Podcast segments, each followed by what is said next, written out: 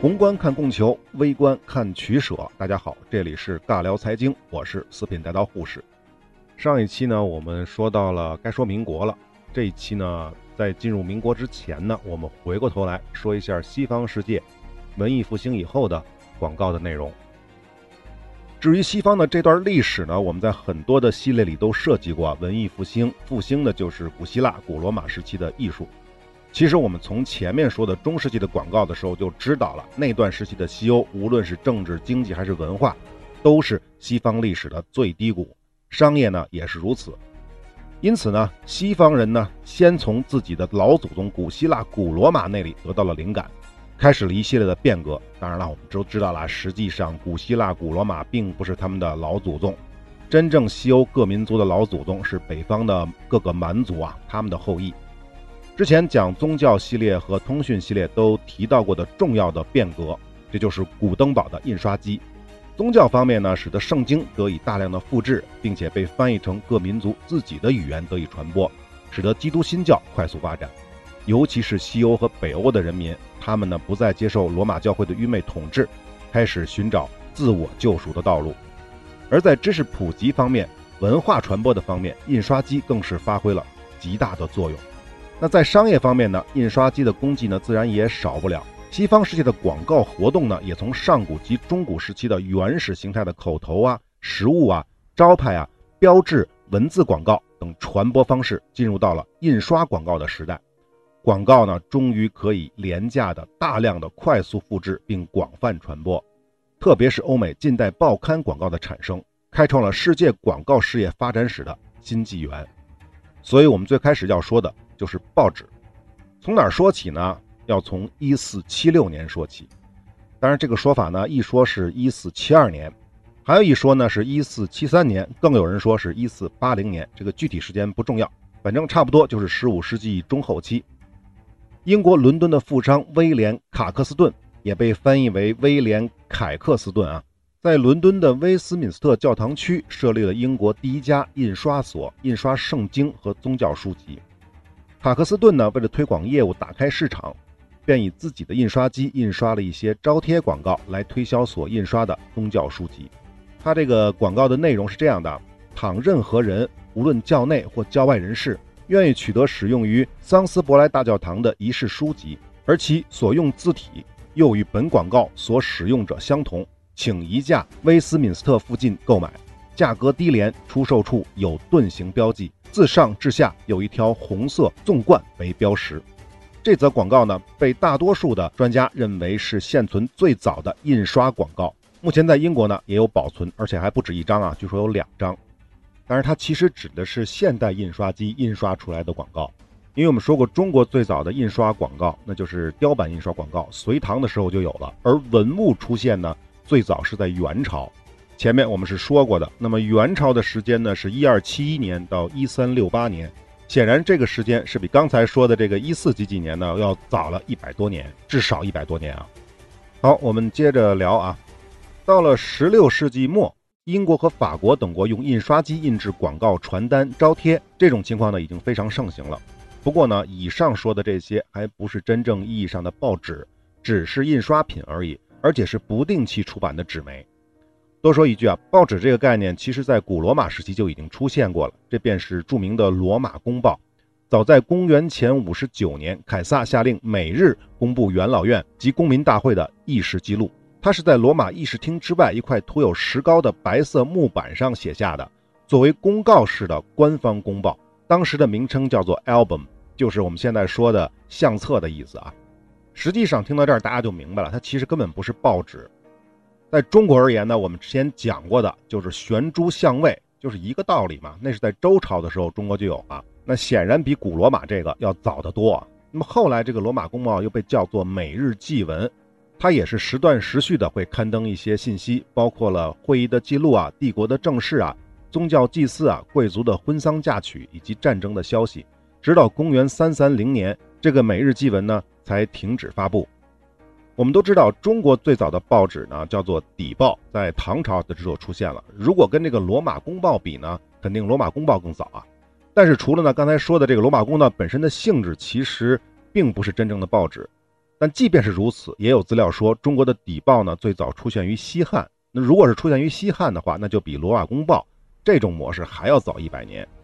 那么这方面到底谁更早呢？我们就说不清楚了。但是总之，无论是罗马公报还是中国的邸报，它都是手抄性质的，根本就不具备大规模的传播能力。严格意义上，都算不上报纸或者是刊物。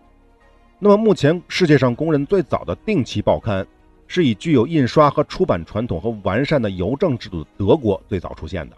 这是在一六零九年，十七世纪初啊，在德国的沃尔芬比特创刊的一份周报，叫做《通告报道或新闻报》。这个报呢是每周出版一章，只刊登一篇新闻。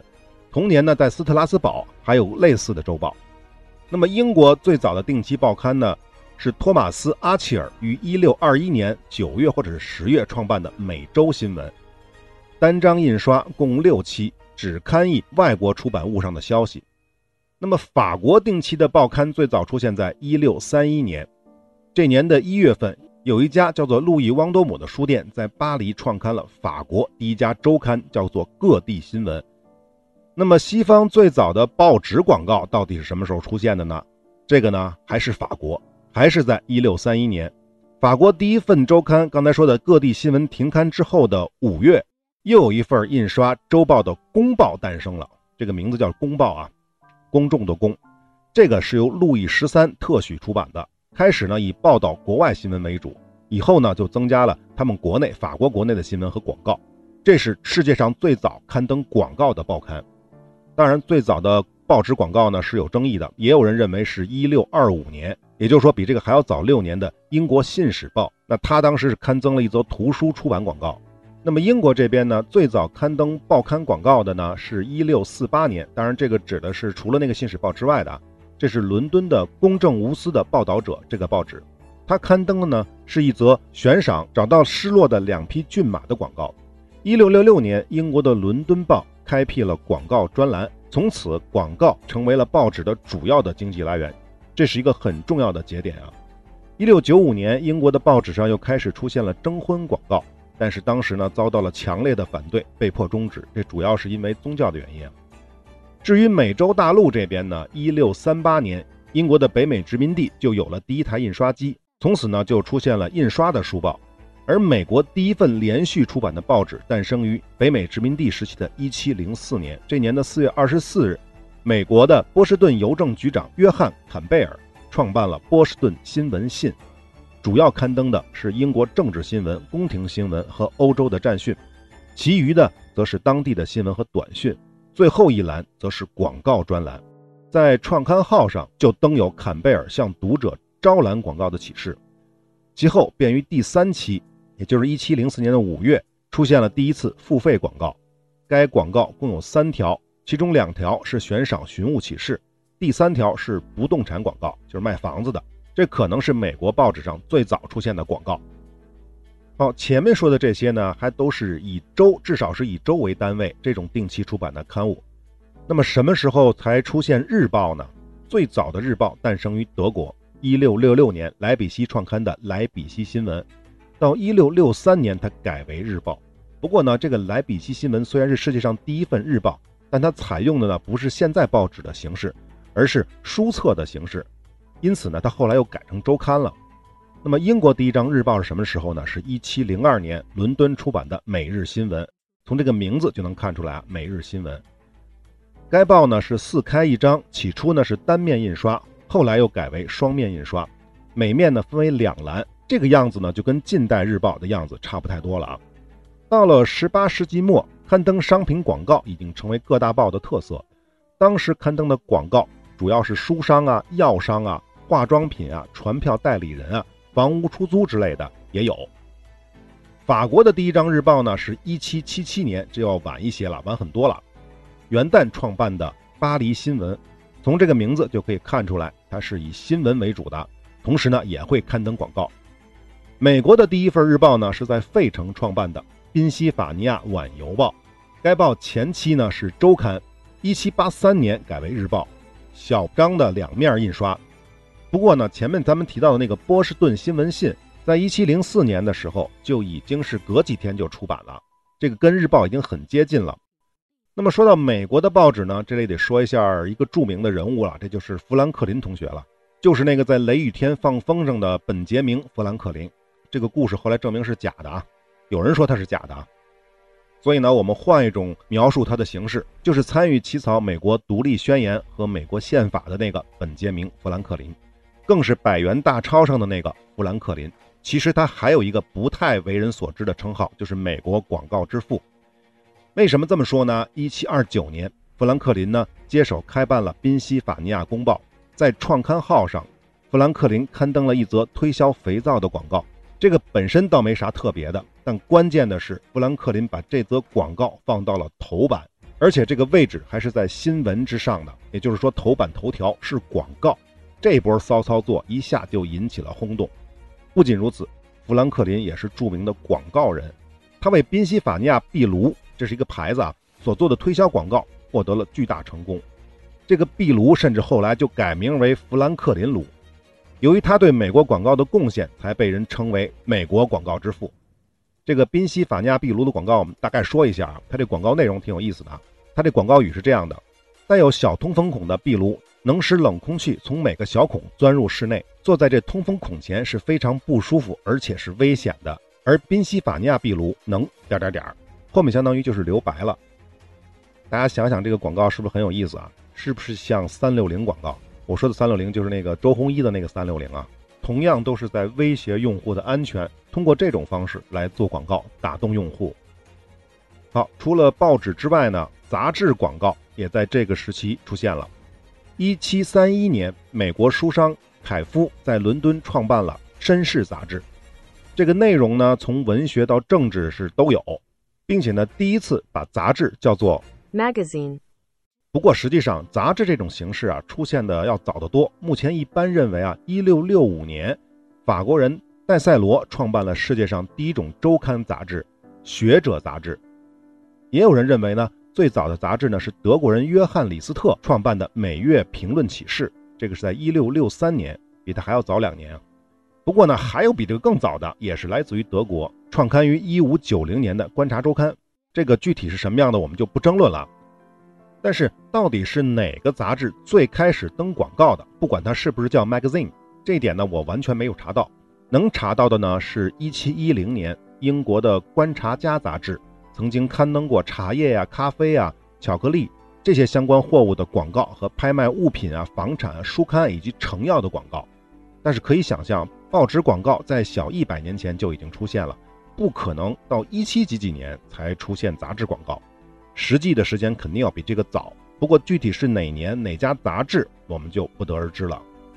好，我们再来说一说这个时期的广告的一些变化。一七九六年，捷克裔的德国人，这个人叫做阿洛伊斯·圣菲尔德，他发明了石板印刷术。这个石板印刷术有什么特色呢？因为它开创了彩色印刷的新时代，而彩色印刷迅速就在广告行业大放异彩。开启了五彩缤纷的招贴广告和传单广告的历史。到了十八世纪中期，英国进入了工业革命时期。那么，工业革命导致生产力的极大的发展。那么，生产力的极大发展就意味着更廉价的、更大量的工业品涌入了市场。那么，随之而来的问题就是如何将这些新兴的工业商品推销给用户呢？显然，广告是最佳的手段。因此，西方的广告业从此进入了飞速发展期。所以啊，当时的英国自然也就成为了世界广告业的中心。由于广告业的繁荣和发展，英国政府还把广告业作为一个重要的税源、收税的来源啊。一七一二年，英国议会通过了《报纸和报纸广告课税法》，规定每则广告以两先令六便士为准来进行收税。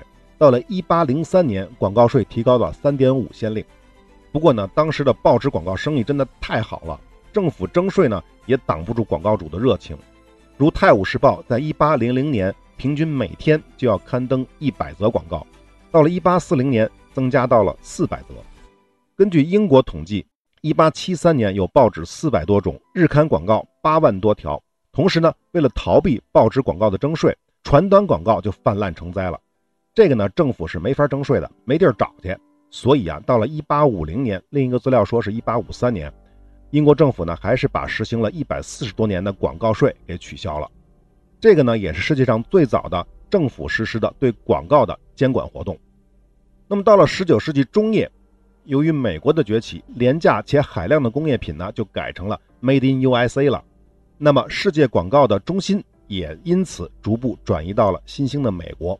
美国的报纸杂志竞相出现，许多报刊的广告幅面呢就大幅增加，甚至占到了百分之四十、百分之五十，有的达到了百分之六十。好，西方的广告情况我们先告一段落啊，后面还有一大段是近现代的。下面我们翻回头，回过头来说中国的广告，那就是到了民国时期了啊。其实严格的说呢，我们是要从清末讲起的。为什么要从清末说起呢？我们都知道，中国其实从清朝末年开始，所谓的中国其实是有两个世界的。第一个世界呢是纯粹的中华传统文化的世界，那么另一个世界呢则是与西方文化激烈碰撞的世界。最开始呢是广州，后来呢是沿海开放的各个港口，什么厦门啊、福州啊、宁波啊、上海啊，再后来呢延伸到了长江中下游的沿海大城市，还有什么天津之类的，以及他们衍生出来的租界。这个我们是在房产那期是谈过的啊。那么前面讲过的清朝的广告，基本上说的都是与外部隔绝的第一个世界，也就是中华传统文化的世界。那么下面要讲的这个清末的内容呢？就是深受西方文化思想冲击之下的中国的这第二个世界。我们都明白啊，欧洲列强是用坚船利炮打开了中国的大门，他们最重要的目的当然是为了获取中国的廉价的原料，并且呢倾销高附加值的商品。很多外国商人就发现这中国啊有机会，在清末的时候啊就来到了中国，创办工厂、企业，设立商号、银行，带着西方的先进的思想。这些商人就非常的清楚，要利用各种各样的广告去大肆宣传，这样才能够倾销洋货和工业品。同时呢，也就带来了西方近现代的报纸、报纸广告、杂志、杂志广告、电影、电影广告、路牌广告、霓虹灯广告、广播电台等等这些新的媒体和广告形式。那么与此同时，中国的民族工业者、本土的这些民族工商业者。他们自己也逐渐的看懂了洋人们玩的这套近现代的广告媒体宣传的本领，并且就开始效仿。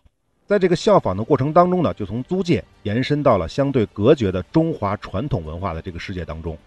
因此，我国的近现代广告业才能够得到发展，广告主和商家的现代广告意识普遍增强，广告的媒体种类增多，宣传的范围增大，内容呢就更丰富，形式也更多样。广告的策略和技巧也更加讲求了。好，我们先来说报纸。我们讲通讯的那期呢，就说过，前面也说过，中国是最早发明报纸的国家。那么唐朝就有了邸报，但是它不是现代印刷的，因为邸报虽然是官方发行，但它发行量非常的少，发行面也特别的窄，只有高级官员才能看到。刊载的内容呢，也主要是跟皇家和政府有关的。虽然这个报纸本身是有政治广告的属性，但是在商业方面是肯定毫无作用的，也不可能有作用。那么到了北宋时期呢，出现了真正的小报，这就属于民间的非法出版的报纸，主要刊载一些新闻时事这样的政治材料为主，不定期的出版。其发行的呢多为地方官员，甚至是书房主之类的。虽然这种小报的受众呢要比唐代的邸报要大一些，但也是极为有限的。毕竟呢是民间出版物，严格意义上呢是非法的，而且呢又是以政治内容为主，所以呢目前没有看到这类小报有发行商业广告的记录。那么到了明清时期，又出现了政府默许由报房编辑出版、公开发行的《报房经报》，这种报纸是在明末出现的，它内容呢跟唐代的邸报类似，不过呢没有政府的背书。但是呢，京报的全部稿件都是来自于内阁的，没有自己采写的新闻，也没有任何的评论。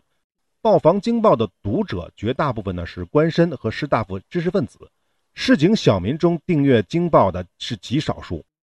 在近代化的报纸产生以前，民间的报房出版的这种京报呢，是知识分子阶层获知朝政和国家大事的主要消息来源。不过呢，还是由于缺乏现代的商业意识，也可能呢是因为政治性质的报刊原因，没有任何在这个京报上刊登广告的记载。我们开篇的时候，也就是广告这个系列的第一期说过，广告一词的来源，但是大家注意啊，这并不是说中国最早刊立广告的报纸就是那个《政治官报章程》，或者是那个《申报》，或者是那个《清夷报》。实际上，比这些报纸还要早七八十年，甚至比第一次鸦片战争的时间还要早。这是在一八二七年。只不过呢，这个最早刊登广告的这份报纸呢，是一份英文报纸，叫做《广州记录报》。显然，这份报纸呢是在广州创刊的，而且呢，创办报纸的也不是中国人，而是在这里卖鸦片的一个英国商人，他的名字叫做马蒂臣。既然是商人创建的报纸，自然是做商业用途的。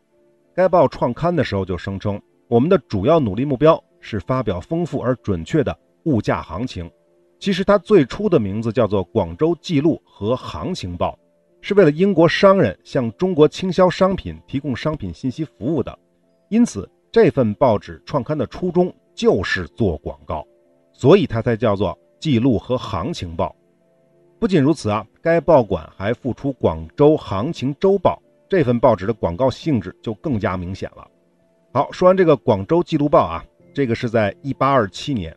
那么，在一八三三年的八月一日，还是在广州，还是在鸦片战争之前，第一次鸦片战争之前，在广州还创刊了一份《东西洋考每月统计传》。与《广州记录报》不同的是，这份刊物呢是中文的。注意啊，它不是报纸啊，它是一个刊物啊。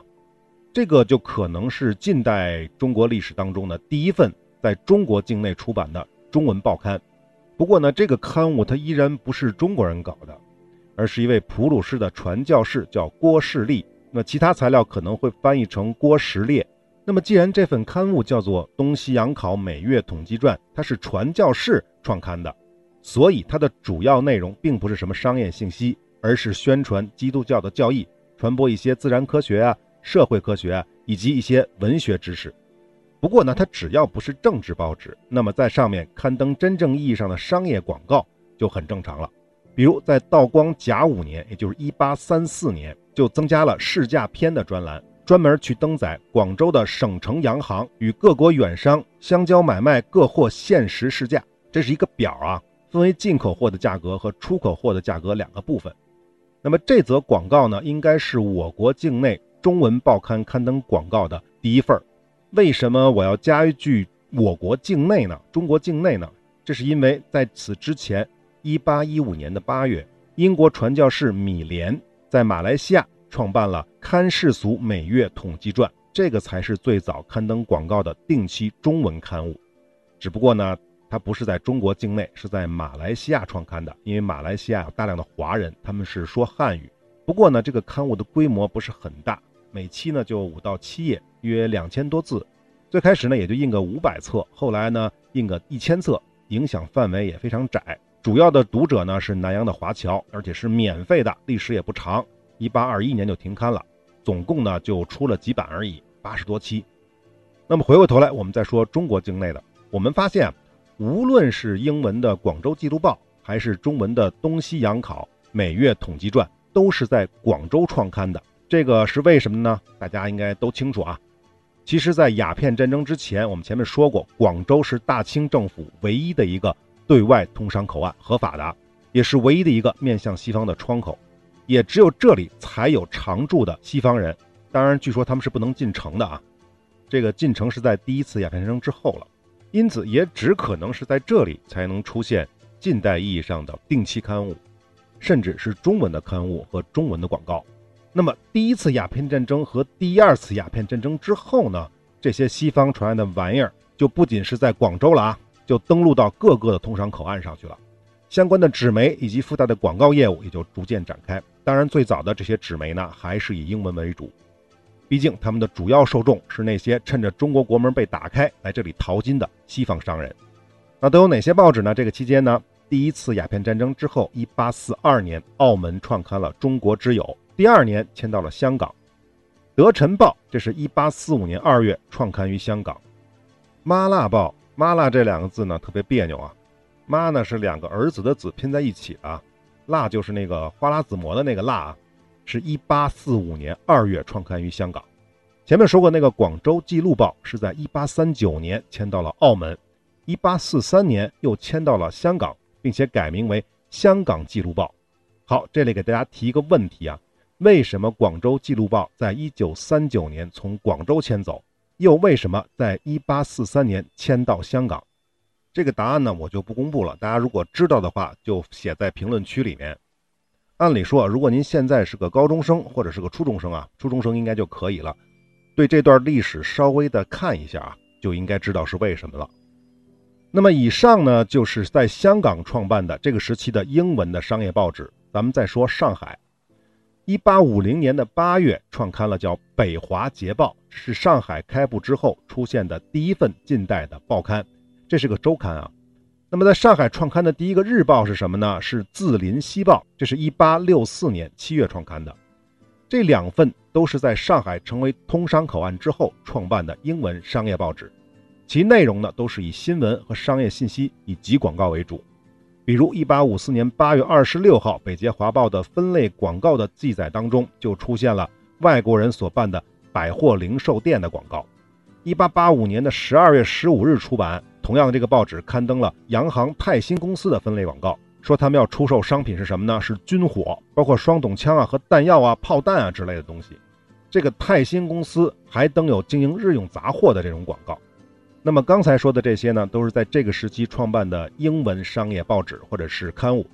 那么这个时期最早刊登广告的中文刊物是什么呢？这是一八五三年九月三号由英国传教士在香港创刊的《遐迩贯珍》。遐迩就是闻名遐迩的那个意思啊，冠珍就是一贯的冠，珍宝的珍。这是个月刊，它呢是香港的第一份中文杂志，也是第一家用铅活字印刷的中文杂志，是由英华书院和马礼逊教育会共同创办的，主要刊登香港地区以及国内就是大陆的新闻，也刊登一些商业信息和航运消息。这个遐迩贯真啊。最早宣传广告在推销商品的作用当中呢，曾经这么写过：“西方之国牛买招贴，招贴就是广告啊。商客及货司等皆借此而白其货于众。什么叫白其货于众啊？就是告白的意思。广告它的货物于众，是以尽沾其利，这样就能赚着钱了啊。苟中华能效此法，其获益必矣。如果中国人能学这个，那就肯定也能赚着钱。”这个呢是在《遐迩贯珍小记》当中，是一八五四年《遐迩贯珍》第十二号刊出的。该刊呢，在一八五四年的十一月十三号刊登过一则招揽广告的启事，是这么写的：若行商租船者等得借此书，此书就指的是《遐迩贯真》啊，以表示款，较之遍贴街渠，就是跟那些在大街上贴小广告相比啊，传闻更远，则获益至多。至从本月起。遐迩贯真各号将有数志付之卷尾，以载报贴。这个不用太多解释了吧？后面这句的意思就是从这个月开始，我们就会在这个卷尾，就是在刊物的最后，会刊出我们的广告刊例价，大概就是这么个意思啊。那么它这个广告刊例价格是多少呢？这里也有记载啊。五十字以内取银一元，五十字以上每字多取一仙士，应该就是一仙令的意思。一次之后若再贴出。则取如上述之半。如果你第二次再做广告的话呢，就半价了啊。这个呢，也是我国最早的中文报刊广告的刊例。英文有没有呢？我没查到啊。另外呢，这一块呢，我在百度百科上搜的时候呢，跟我刚才这段记载有一点点差别。百度百科上记录的是初次每五十字收银半元，刚才这个资料呢说的是一元，五十字一元，其他的都一样啊，就这么一点小差别，不重要啊。此外呢，遐迩贯珍呢也开辟了布告篇的这专栏，专门去刊登那些商业信息啊、船的期货价呀、各种商品广告啊，是我国期刊当中呢最早出现广告专栏的中文报纸或者是刊物。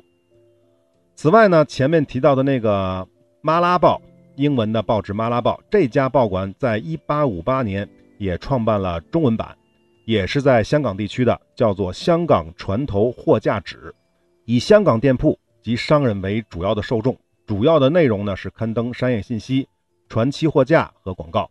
每期呢大概有新闻两三条，占整个篇幅的十分之一。那就是说，剩下的十分之九全是广告。香港船头货架纸呢是中国近代第一张中文报纸。哎，有的朋友可能会问了，你刚才不是说了好几个第一吗？怎么它又变成第一了？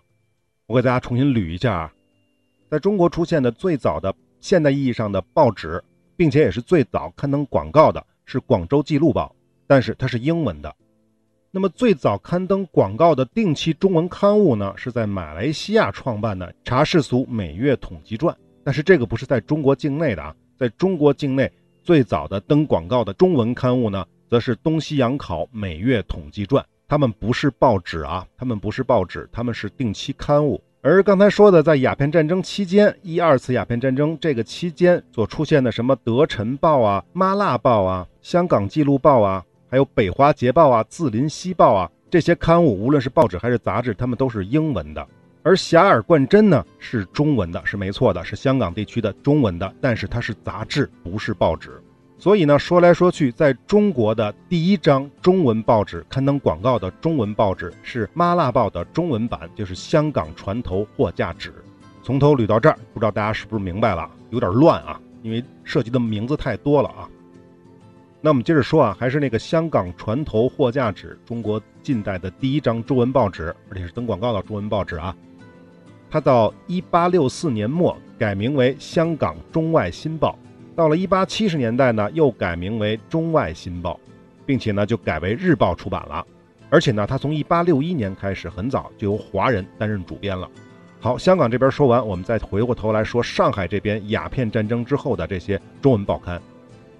上海地区出现的第一张近代的中文报纸是《上海新报》，该报呢创刊于一八六一年十一月，是由英商紫林洋行主办的。其实呢，就是前面说的那个英文的。北华捷报的中文版，自然呢，它也是商业报纸的性质，其创刊宗旨也是以报道经济啊、商业信息为主。它的发刊词是这么写的啊：大凡商贾贸易，贵乎信息流通。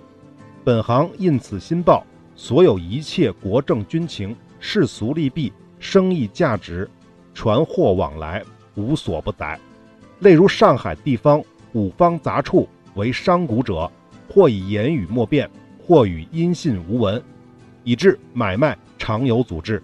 观此新报，即可知某行现有某货，定于某日出售。借期亲赴看货面议，可免经手辗转当言，以及架空买卖之物。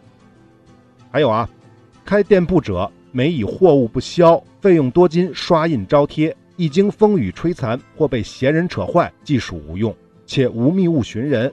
严师访友亦常见有招贴者，似不若续名大略，印入此报，所费故属无多，传闻更觉周密。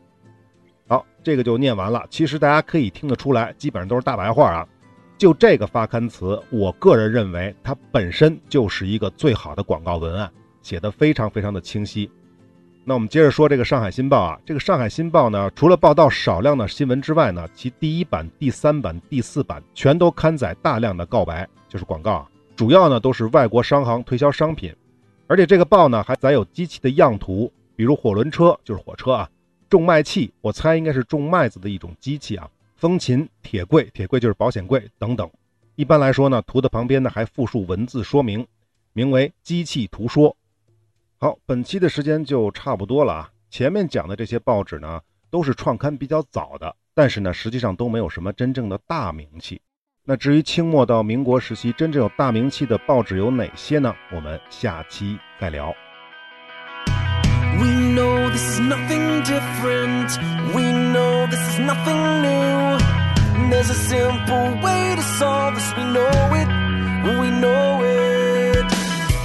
Could just swallow your anger, if I could just let it go, we wouldn't be here tonight. We know it, we know it. Don't, don't, don't you think it's right? You and I to avoid another fight. This back and forth won't solve anything.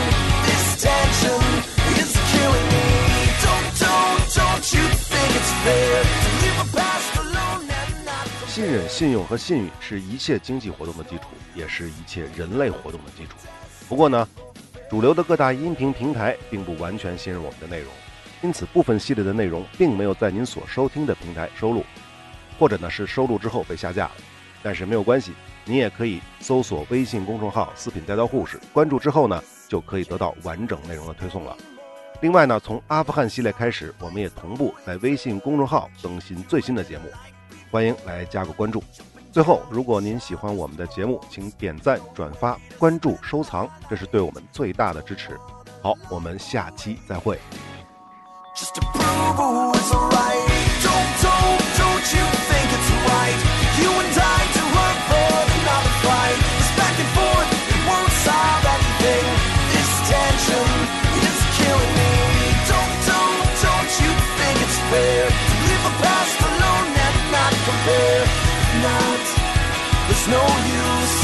not